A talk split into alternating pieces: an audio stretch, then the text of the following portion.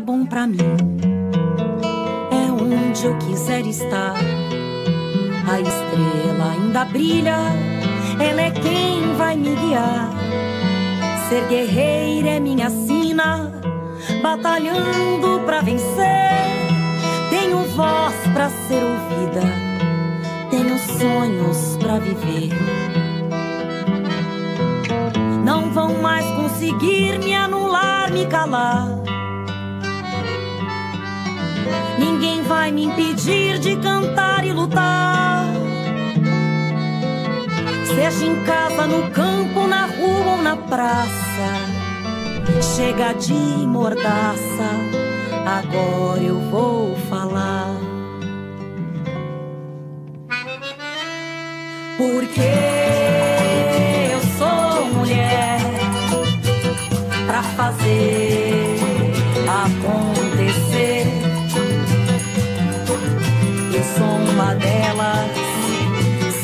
elas por elas, ocupando os espaços de poder.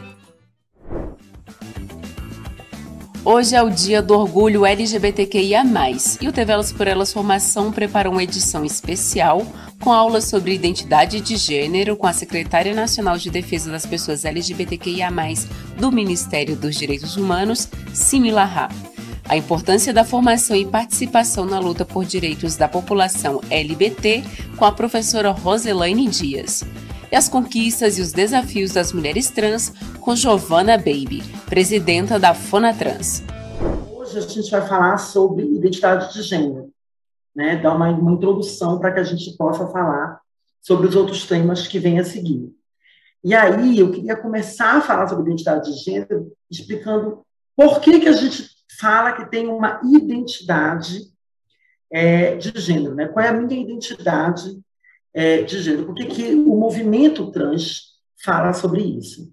A gente constrói a pauta de gênero dizendo que o biológico não basta, não dá a dimensão do todo.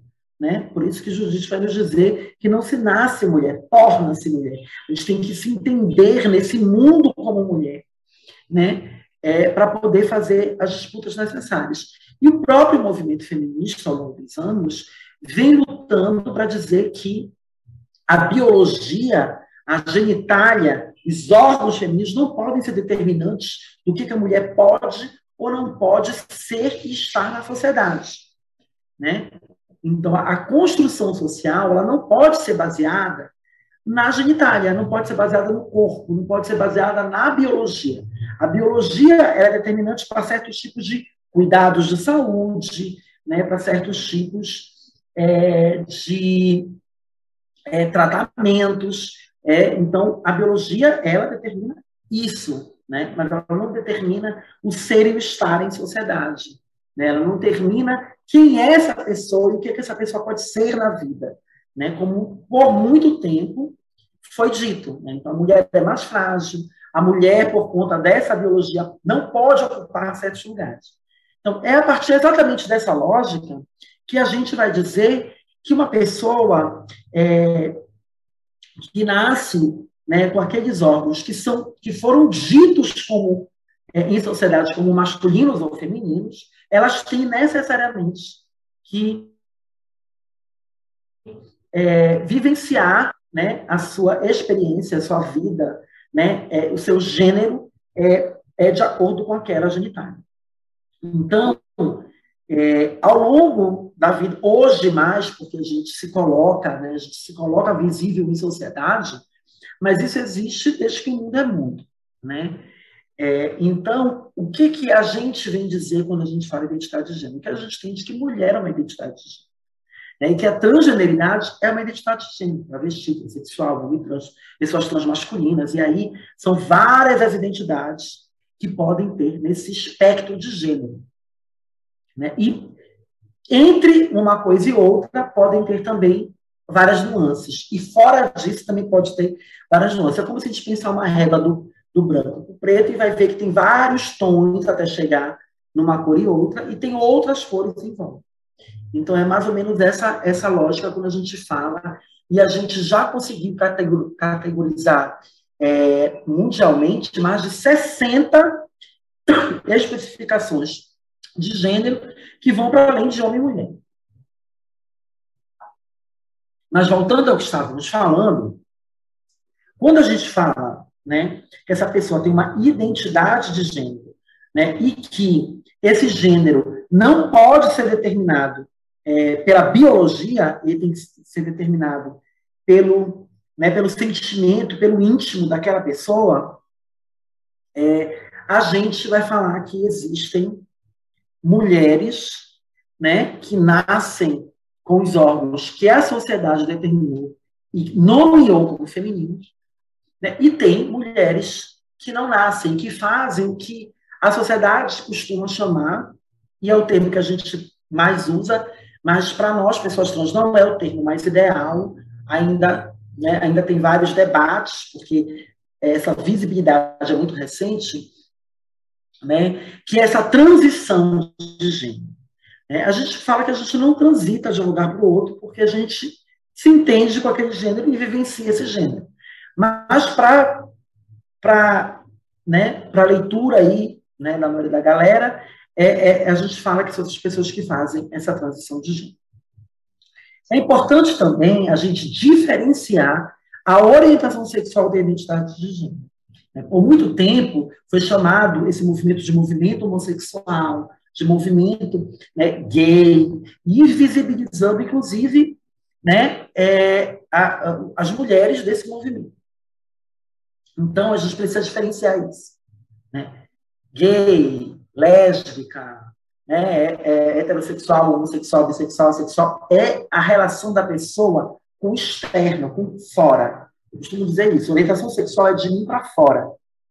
Né? É como eu me relaciono com as pessoas afetiva e sexualmente. E não é disso que estamos falando nesse momento. Nós estamos falando da identidade, que é de mim para dentro. Né? É como eu me enxergo, é como eu me vejo nessa sociedade, é como eu me vejo e como eu me enxergo. Se eu me identifico como homem, como mulher, como nada disso, né? É, e assim por diante. Então, a identidade de gênero está nesse campo e ela está nesse lugar. Então, é bom a gente determinar isso, né? Porque não é porque eu sou mulher e eu fiz uma transição de gênero e me entendo como mulher, né? mesmo tendo sendo reconhecida socialmente como homem, né? É, quando eu nasci, então disseram que eu era homem. Eu, eu não nasci, não disse nada. Eu não disse, nem sabia falar, então eu não disse nada, né? Essa percepção, esse entendimento, a gente vai construindo a partir do momento em que a gente vai se relacionando em sociedade. Então, é, a gente precisa né, deixar isso bem diferenciado. Então, como eu não disse isso, como o fato de eu ser mulher, mesmo não tendo nascido, né, entre aspas, e muitas aspas, biologicamente, né, que algumas falam, não quer dizer que eu tenha que me relacionar afetivamente sexual com um homem. Né? Eu posso me relacionar com mulheres, com ambos, com vários, ou com nenhum. Né? Isso nada tem a ver com o meu sentimento em ser mulher. Então, é, primeiro, deixar isso bem frisado. A outra coisa é os impactos que a gente sofre, né, é, vivenciando o gênero com o qual nos identificamos. Que a sociedade é construída né, para que exista uma diferenciação, né? não só nas relações de trabalho, mas nas relações sociais, em todas as relações, do papel do homem e do papel da mulher. A nossa justiça coloca em xeque tudo isso. Né? E o que nos unifica no processo? É que foi esse mesmo tal de patriarcado que disse qual era o papel do homem, qual era o papel da mulher, que disse que mulher era aquela que nascia com vagina, que tá, tá, tá, tá, tá, tá, e que homem era nascido cozido com PPP. E que só existem essas duas formas. Então, a superação de tudo isso, é, de todas as mazelas, de todas as vulnerabilidades que nós vivenciamos por ser quem somos, ela ela, ela tem a mesma origem né, que todas as violências de gênero. Que a transfobia ela é uma violência de gênero, né, é, que é o patriarcado. A origem é a mesma. E a gente entender a transfobia como uma violência de gênero. Né, é como, porque você ousa deixar de ser homem, porque você ousa né, querer ser homem. Né? Então, é, é uma audácia gigantesca que o patriarcado não engole e que nos devolve né, com é, vulnerabilidades, com ofensas, com é, ausências né, de acesso à cidadania por conta de ser quem somos. Se a gente for pensar toda essa casinha da política pública, ela é construída para homens e mulheres cisgêneros, que é o contrário de transgênero, né? As pessoas transgêneras são aquelas que transicionam. E a pessoa cisgênero é aquela que ela tem uma conformidade, eu estou colocando muitas aspas, tá, gente? Uma conformidade, bem entre aspas, desses, é, dessa sexo biológico com essa, com essa vivência de gênero. A partir dos anos 2000, a gente tem mulheres que começam a se organizar, dentre elas essa que você fala, e que começam a se é, a pensar que há uma necessidade da gente se organizar como estrutura identitária específica, ou seja, eu preciso sair daquele grande coletivo onde a gente dialogava com gays e travestis e pensar em estruturas específicas, porque a nossa vivência de população uh, como LBTs é muito distinta das outras vivências, é muito distinta das outras vivências da população LGBTQIA+. Até porque nós uh, temos várias uh, interseccionalidades nesse processo de exclusão que nos afeta, né? Então, a gente já teria aí a dupla exclusão de gênero só pela condição de ser mulher, mas aí entram as outras interseccionalidades sociais que uh, afetam a nossa relação de sujeito e vida e, e existência no território brasileiro, entre elas a condição de classe, entre elas a condição social. Eu não posso aqui dizer que a condição de luta, de formação e de, de realidade sociocultural econômica é a mesma de uma mulher da periferia de Porto Alegre para uma mulher classe média alta de Porto Alegre, né? Uh, porque aí também entram as interseccionalidades de raça, cor. Na periferia de Porto Alegre, eu vou ter a sapatão preta, né? Essa sapatão preta, em geral, ela não constitui a classe média de Porto Alegre, pela nossa colonização, pela nossa organização e estrutura social secular, em que o povo negro chegou aqui escravizado, né? exceto uh, a tripulação que chegou com o conhecido príncipe, príncipe que trouxe o batuque no século XVIII para o Rio Grande do Sul, e que já veio, já chegou aqui liberto, já chegou aqui com a sua condição uh, hierárquica, estrutural e aristocrata na sociedade de Porto Alegre, né? na região sul, que é Rio Grande, no porto de Rio Grande, e ali se estabeleceu uh, uma das ramificações matriz africana no Brasil, que é o Batuque do Rio Grande do Sul. Mas isso é isso é muito raro, né? Ou seja, quem chegou com aquela linhagem, à exceção da tradição de matriz africana que a gente perpetua, uh, é raro alguém que chegou uh, e que é uh, e que tem como ascendência esse príncipe na sua construção de sujeito. Então, nesse sentido, a gente precisa colocar a condição de formação LGBT diante desse quadro do cenário brasileiro de exclusões e de desigualdade social. Então, uma mulher LBT na periferia de Porto Alegre, na periferia de Rio de Janeiro, na periferia de São Paulo, ela até os anos 2010, vou colocar assim, ainda teria dificuldade de formação. Esse quadro muda quando a gente tem o presidente Lula, né, na sua segunda condição de governabilidade, e ele e a gente tem a instituição de todos os programas de fomento e acesso e permanência às instituições públicas federais uh, e também as que compõem o quadro da educação no Brasil, uh, as privadas de formação em nível superior. Essa condição favorece que as nossas mulheres, uh, em condição, em situação de exclusão social, cheguem até as universidades. Então, quando a gente forma as grandes redes nos anos 2000, a gente está buscando esse conhecimento do sujeito, a gente está buscando. quais são essas grandes redes, Rose? Estou colocando Rose aqui para as pessoas que já têm um, uma familiaridade comigo e aquelas que queiram também uh, me tratar dessa forma. A gente tem, em 2003, a Liga Brasileira de Lésbicas, um pouco tempo depois, a Articulação Brasileira de Lésbicas. Hoje, essas duas redes, elas já incluem as, as lésbicas e bissexuais. E essas mulheres passam a pensar o sujeito político lésbica e bissexual naquele momento como pauta uh, de organização política instrumental no Brasil. Então, principalmente na Liga Brasileira de Lésbicas, a gente se organiza a partir dos anos 2000 até 2016.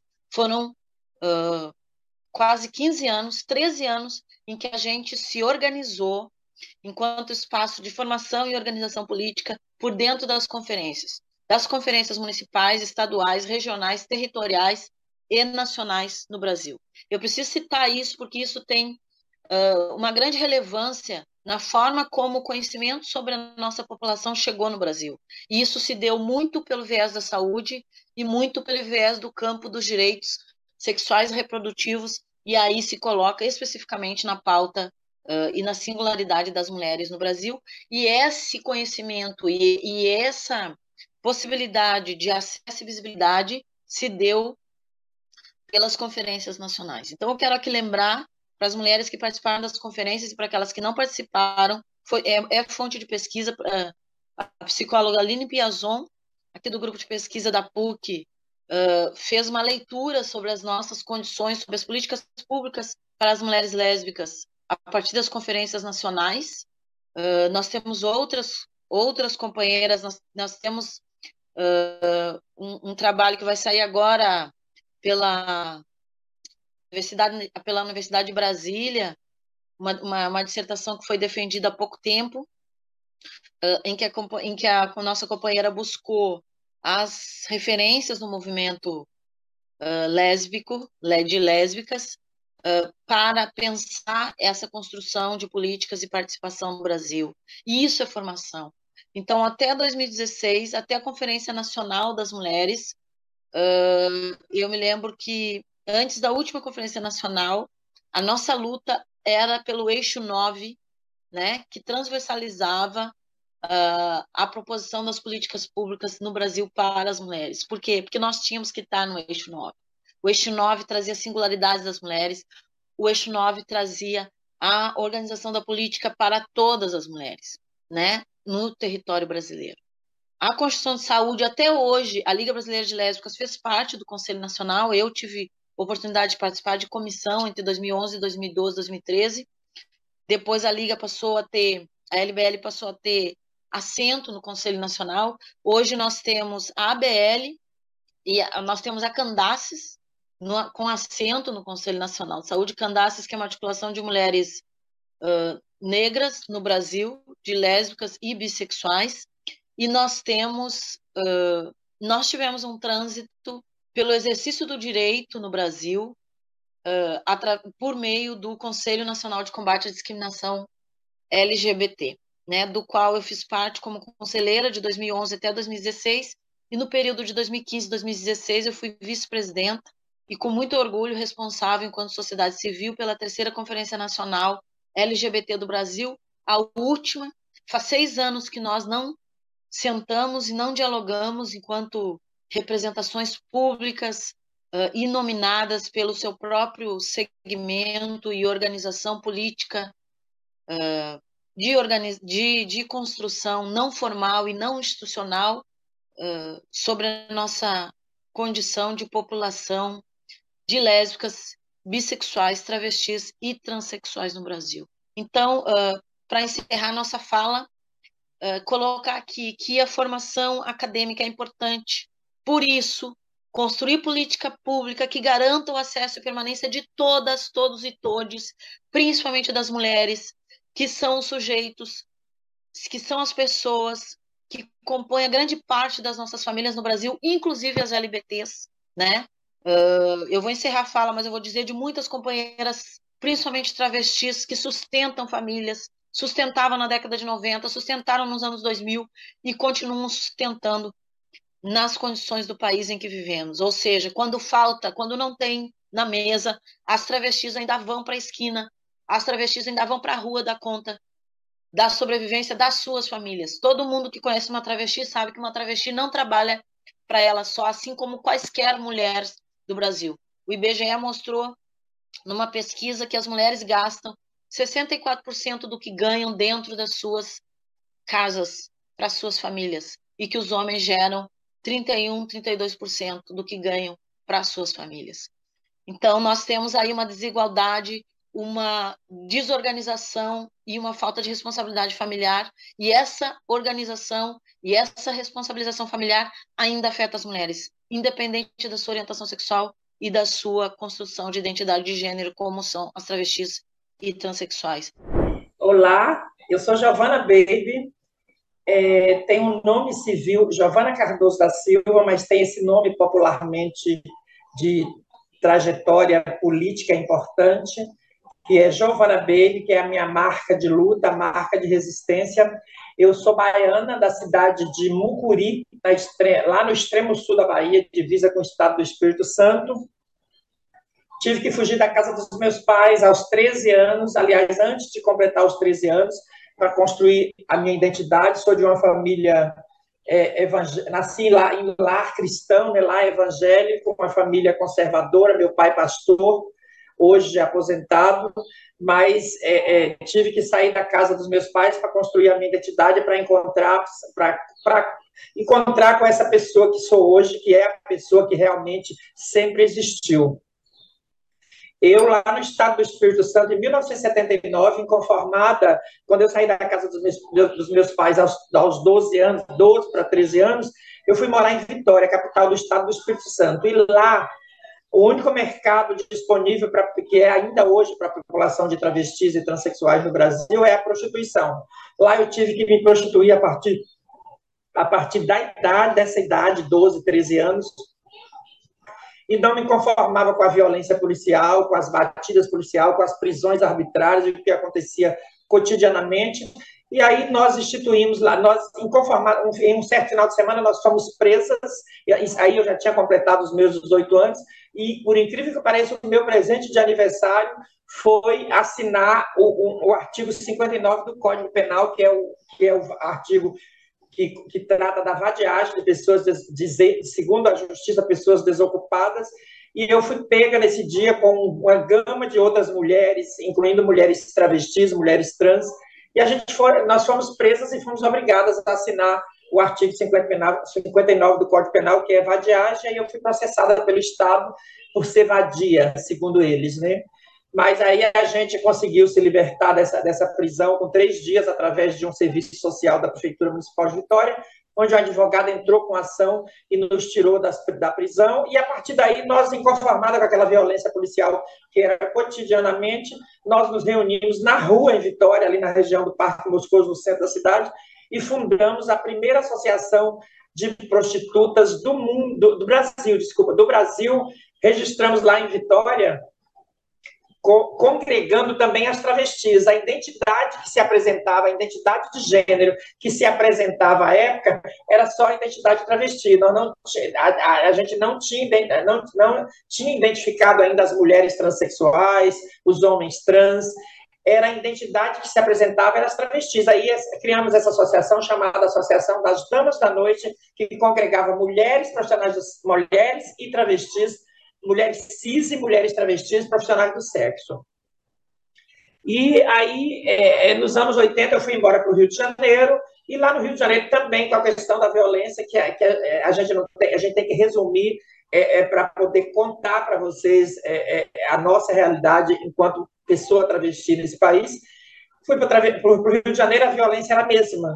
E aí, inconformada com aquilo tudo, também, eu sei que nos anos 80 eu cheguei no Rio, e nos anos 90 eu liderei um grupo de travestis no Rio de Janeiro, Giovana Baby, sou eu, Elza Lobão, Beatriz Senegal, Cláudia Pierre França, Monique do Bavier e Josi Silva.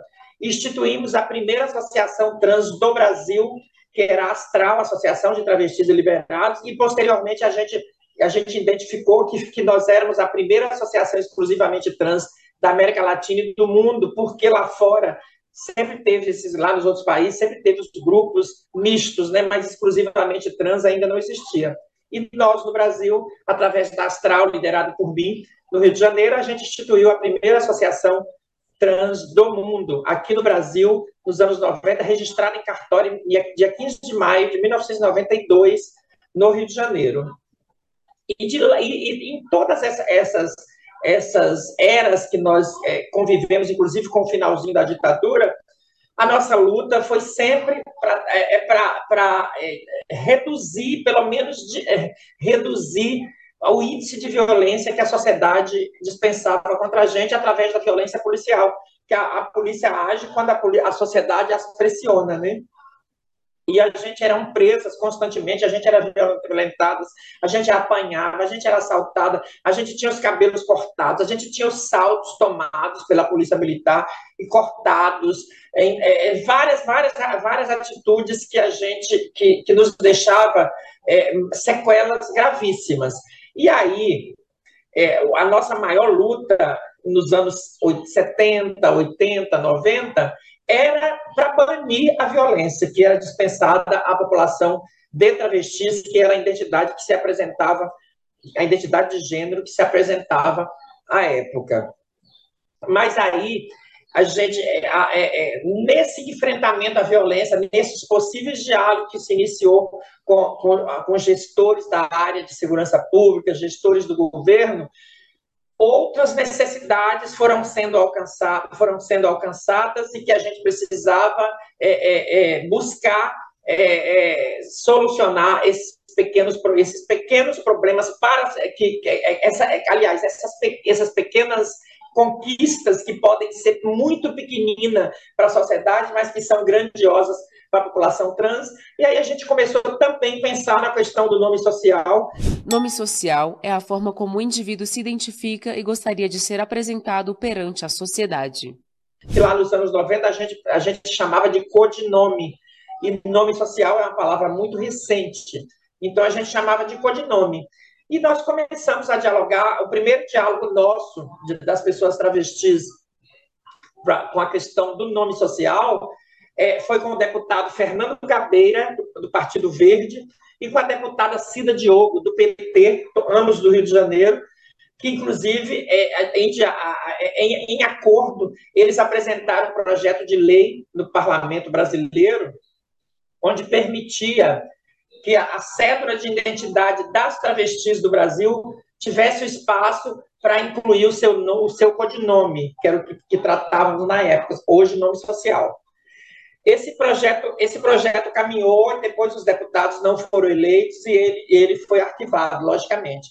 Mas é, é, é, pra, é, é, é bom registrar essa luta que, que o, o, o, os estados começou a a, a autorizar o uso do nome social de pessoas trans nos seus estados agora, menos de 10 anos. O decreto 8.727 de 2016 da Presidência da República normatizou o uso do nome social pelos órgãos e entidades de administração pública federal direta, autárquica e funcional, ou seja, nos órgãos da União Federal é obrigatório o respeito ao nome social então, é seu direito ser respeitado pelo nome e pelo gênero ao qual se entende, independente de retificação por meio do registro civil ou em cartórios por meios judiciais. Isso também se aplica a qualquer unidade de atendimento da área de saúde e hospitais do país. E a gente, já nos anos, nos anos 80 e 90, a gente já discutia esse codinome, que hoje nome social, a gente já queria essa mudança, tanto que em 1990 o, o, então deputado Gabeira e a então deputada Cida Diogo já dialogou com nós e apresentou essa proposta de, de, de, projeto de lei permitindo que nós, a gente não queria nem mudar, que a gente achava que era, que era utopia lutar pela, pela mudança total do nome. A gente, na época a gente não acreditava, a gente achava uma utopia, mas que pudéssemos incluir no nosso, no nosso, na nossa carteira, no nosso documento de identidade brasileira, o nosso codinome, né? E isso a gente é, é, ficou muito, muito feliz, a gente lutou bastante, nós organizamos conseguimos organizar encontros nacionais. Nós reunimos, em 1995, no Rio de Janeiro, por exemplo, nós reunimos 250 travestis de todos os estados do Brasil, de todas as regiões brasileiras, para discutir o codinome, para discutir a violência policial, mas em especial é, a, é, a, inclusão desse codinome na, na cédula de identidade, para traçarmos estratégias de mobilizar outras instituições e mobilizar o parlamento para que essa proposta do Gabeira e a Cida Diogo fosse caminhasse no parlamento. Essas conquistas parecem mínimas, repito, mas foram grandiosas. Agora, os nossos maiores desafios é fazer com que nos tornamos um país onde eu possa trabalhar em qualquer emprego que eu escolher para minha vida, onde eu possa ter a minha formação, onde eu possa me, é, é, é, é estudar, graduar, formar, doutorar, seja lá o que eu desejar para mim, e que a prostituição seja apenas opcional, ela não seja o único espaço que essa sociedade arcaica, preconceituosa, é, dispensa a população de travestis desse país. Essa é uma, a nossa luta que a gente vai agora acampar nesse, nesse governo socialista, que é o que a gente acredita, que é o que foi o que a gente acreditou ao depositar o voto na urna e é o que a gente acredita que vai transformar e vai impactar nossas vidas. É o que a gente precisa aprender. A gente precisa é, é, é, é estudar e aprender para poder afirmar que ninguém nasce preconceituosa. As, os pais é que ensinam seus filhos a ser preconceituosos. Então, eu acredito que nessas, nessas, nessas incenções que o PT, que a TV PT pratica é, através desse veículo importante de comunicação necessário é educar as pessoas para transformar o mundo em um mundo plural, em um mundo sem opressão, em um mundo onde todas as pessoas serão pessoas.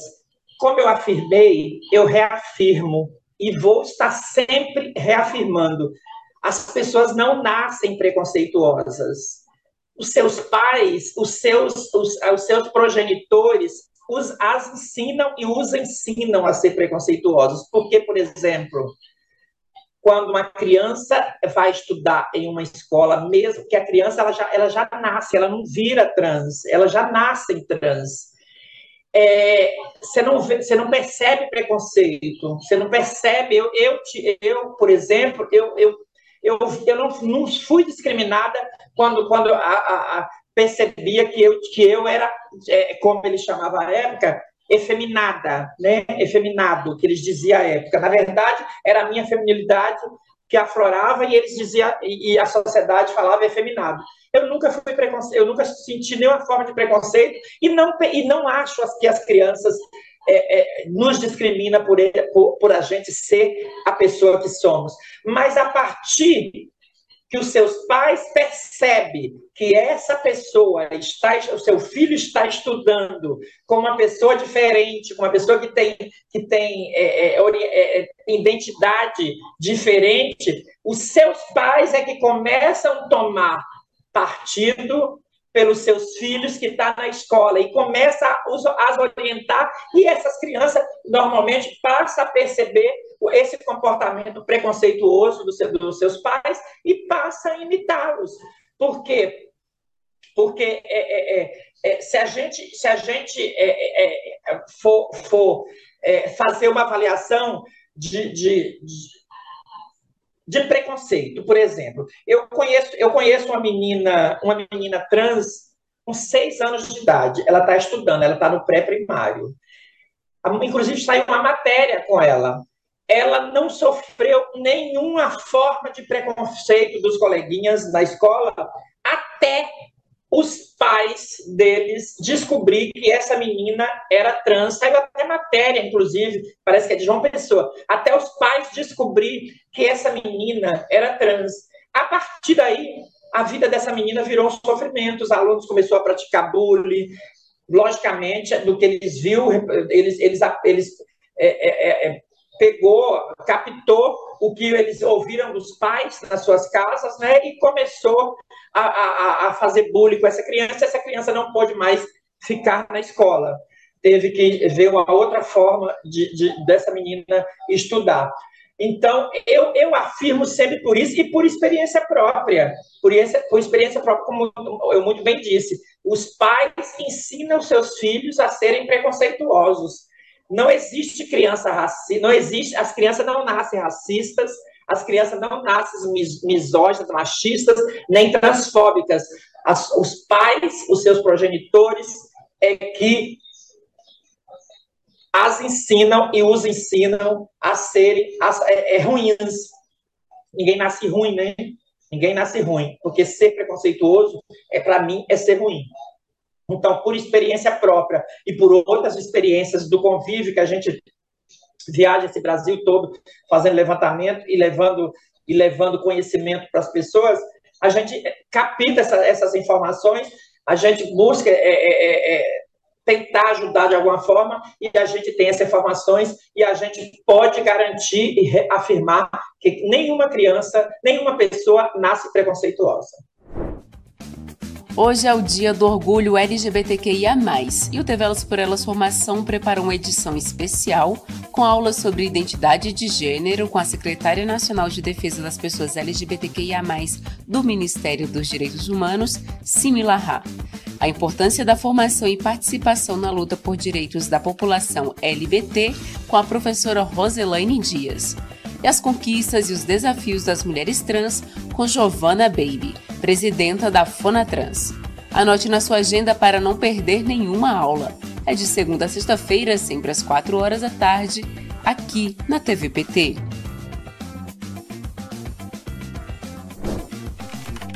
Reveja esta e outras aulas na playlist TV Elas por Elas Formação no canal da TV PT no YouTube ou em formato de podcast no Spotify.